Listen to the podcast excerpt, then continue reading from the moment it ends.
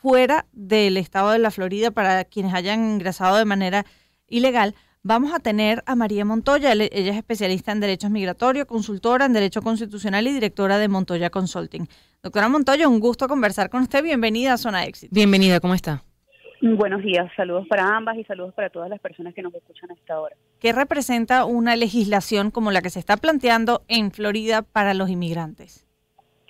Restricciones severas eh, que no van a permitir el libre desenvolvimiento de las personas migrantes que estén en Florida, sobre todo cuando sabemos que el año pasado hubo una gran afluencia de migrantes que se les permitió ingresar a territorio americano a través de eh, las fronteras sur y norte de Estados Unidos, colocar esta restricción en este momento resulta eh, bastante obvio que definitivamente esta legislación lo que va a causar es un problema cultural seguramente dentro de ese estado. ¿Y por qué digo cultural? Bueno, porque comenzaremos a ver eh, manifestaciones de xenofobia con respecto a los inmigrantes que hayan entrado de forma irregular, recordando que los migrantes no son en sí mismos ilegales, porque son seres humanos y la migración es un derecho eh, consagrado en la Declaración Universal de Derechos Humanos, que es elegir a dónde puedo ir yo a vivir.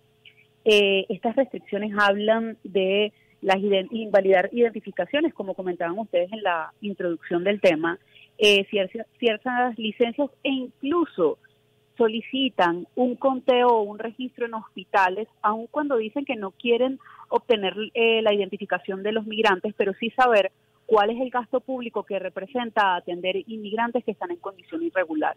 El derecho a la salud también es un derecho establecido en las constituciones de todos los países del mundo y establecido como un derecho humano. Eh, esto nos puede hacer pensar que este conteo podría en algún momento, por ejemplo, en el sector salud, decidir eh, ese Estado en particular, siendo autónomo y soberano, eh, que se decida, en el caso de aprobación de esta ley, que no pueden atender en sector salud a un inmigrante que no esté regularizado. Es decir, negarle la atención médica. Negarle la atención médica, cosa que es peligrosísima porque las repercusiones pueden ser incontables y, pareciera que no se lo está viendo en contexto. Ahora, María, María Montoya es nuestra invitada especializada en derechos migratorios, pero ¿cuántos pasos le faltan a estos proyectos de ley para poderse dar el visto bueno o rechazarse? A ver, estos proyectos apenas están en fase inicial y además eh, es una propuesta del gobernador de Florida, donde él hace algunas aseveraciones. El eh, señor De Santis, pues Ron De Santis, tiene eh, próximamente de cara unas elecciones el año próximo, donde él pretende incluirse como participante a la presidencia de Estados Unidos y hay muchos detractores de la migración. Ahora hablamos de la migración de los venezolanos, que fue la más concurrida el año pasado, y en este momento estamos hablando de la migración en general. Las normativas o las leyes normalmente no son de aprobación inmediata. Es un proyecto de ley que aún le faltan muchos pasos.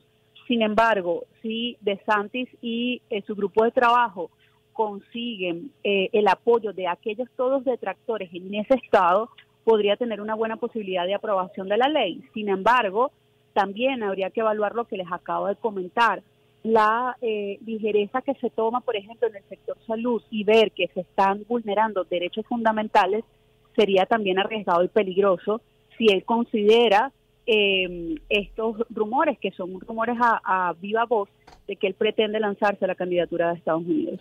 Pero doctora Montoya, este, este proyecto de ley, esta, ambas legislaciones, ¿no serían incompatibles con esa política que incluso algunos gobernadores republicanos han estado aplicando de trasladar en autobús a los migrantes irregulares desde sus estados a otros estados en donde estén gobernando em, demócratas? Claro, pero ¿cuál es el, el issue de esta situación?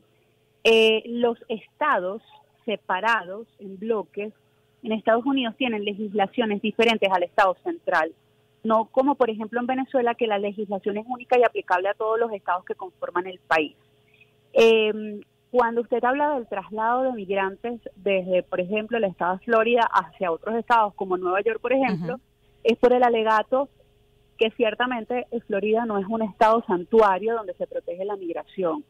Y también allí hay una controversia netamente política donde indican que si eh, eh, la contraparte, si está a favor de la migración, bueno, entonces recíbela tú que si estás a favor de ella. El haber impuesto eh, una medida, un alivio migratorio como el paro humanitario, donde primigeniamente lo que eh, hicieron fue evitar el, el, uso de pasos no autorizados, arriesgando la vida de los migrantes como fue el tapón de Darién y permitiendo una migración más organizada, más planificada, donde las personas lleguen de manera regular a Estados Unidos, fue una medida asertiva. Algunos también son detractores de ellas, pero tenemos que estar conscientes que bajó muchísimo el porcentaje de venezolanos que ingresaban a Estados Unidos porque venían de atravesar ocho países. Claro, pero baja no porque no quieran, sino porque el parol lo que hace es que quienes pueden migrar son los que tienen posibilidades económicas. Ese es el, el, la gran diferencia. Tienen quien avale por ellos. Tienen quien avale por ellos. La migración no se va a detener. Eh, y no hablo solo de la migración venezolana que data desde el año 83, 1983, sino la migración en general, porque el, el mundo ha sido eh, construido en base a migraciones o movimientos humanos. Pero en este punto en específico, lo que comentaba, fue un alivio migratorio, sí, no todo el mundo puede acceder a él, sí. ¿Esto va a detener la migración? Lamentablemente no. Solo que vamos a ver números más pequeños considerándolos o comparándolos con lo que sucedió en el último trimestre del año pasado. Pero ¿qué abarca eh, entrar de manera irregular? Las personas que llegaron con visa de turista y se quedaron, ¿también entran en esa condición de migrantes irregulares? Por supuesto, por supuesto. Hay muchísimas personas que tienen la visa de turista y simplemente entran a Estados Unidos, esperan a que ésta se venza y luego solicitan el asilo. ¿Cuál es el asunto con el asilo? Estuvo detenido durante muchos meses, desde el 12 de octubre, cuando se impuso lo del paro humanitario, para evitar que aquellos migrantes que trataran de cruzar la frontera para Estados Unidos se plegaran al asilo político. Entonces, estos que entran por vía aérea y que simplemente son turistas y que en su pasaporte le estampan el tiempo de estadía, que son seis meses, al vencerse van a, van a tratar de aplicar al asilo. Muchos piensan que pueden aplicar al TPS y es un pensamiento incorrecto porque no pueden sino quienes hubieran vivido en Estados Unidos antes del 8 de marzo de 2021. El proceso de regularización a través del TPS es diferente al parol y es diferente al asilo y eso también hay que aclarar. María, muchísimas gracias por su tiempo. No, siempre a la orden, por favor. María Montoya, especializada en Derecho Migratorio, doctora en Derecho Constitucional. Hablando de esos nuevos proyectos de ley en Florida que restringen el movimiento de las personas que entren de manera irregular, 9.35 minutos de la mañana. Nos vamos escuchando a